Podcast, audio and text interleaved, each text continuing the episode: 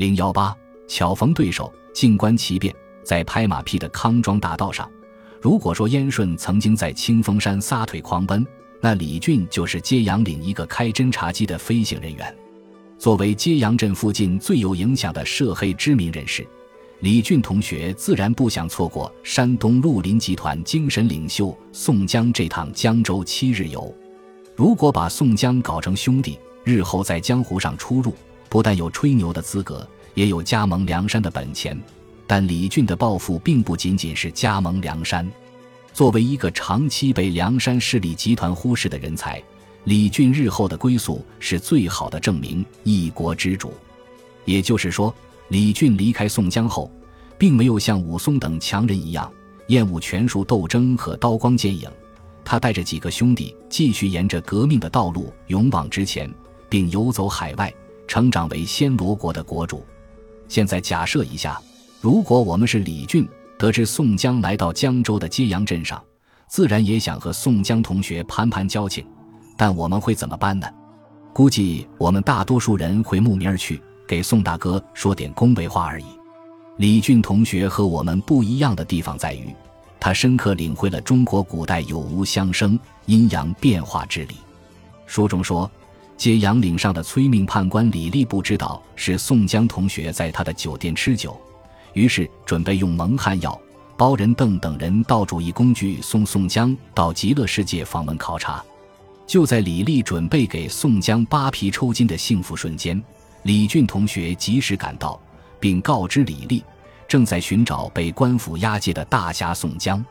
剩下的一套就简单多了，自然是发现被蒙汗药迷到的就是宋江，然后解救宋江，一起那头便拜：“你好，我好，大家好。”但据李俊介绍，他和李立是揭阳岭下一霸，而且听说宋江要来江州之后，他已经在揭阳岭下这个必经之处等了五天左右了。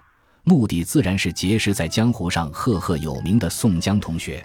既然他和李立关系如此密切，既然结识宋江也是李立的远大理想，为什么他不早早的跟李立进行沟通，而非要吃独食呢？答案只有一个。李俊是个做老大的料。李俊，祖贯江州人士，专在扬子江中撑船、烧工为生，能使水性。需要注意的是，在李俊身边始终有两个跟班和李俊形影不离，他们分别是出洞蛟童威和翻江蜃童猛，都是贩卖私盐的商户出身。李俊并没有显赫的家世，也没有过人的武功，但李立也好，童威。同盟兄弟也好，早就拜服在李俊手下。和这些小兄弟相比，李俊最突出的本事是混。因为混得四通八达，所以消息灵通，拿到了宋江来江州的第一手资料。此外，李俊也是最懂得权谋策略的混混。为了结识宋江，他进行了周密的准备。需要特别说明的是，在催命判官李立手里救下宋江，仅仅是一个开始。现在我们比较一下。李俊以救宋江的方式结识宋江，是不是比直接去恭维一番这个和梁山渊源极深的江湖老大要合算得多？功高莫过于救主，宋江的性命就是李俊同学给救下来的。这时候再去恭维宋江，宋江作何感想？没有救过宋江的命，然后去拜师宋江，这是泛泛之交；救过宋江的命，然后你好我好，这叫生死之交。李俊强就强在，本来跟宋江只能是拜师一下的泛泛之交，但动了一下脑子之后，就转变成了生死之交。当然，要完成这个完美的计划，也不是没有成本的。他需要一个像催命判官李立这样的兄弟，心甘情愿地帮助他完成计划，而且还要求李立有很高的表演天赋，不然这戏就演砸了。对此，我想李俊同学比我要清楚得多。如此看来，绿林人才的第一素质，并不是打打杀杀，更不是请客吃饭，而是要能像做文章、绘画、绣花那样雅致，那样从容不迫，那样杀人于无影无形之中。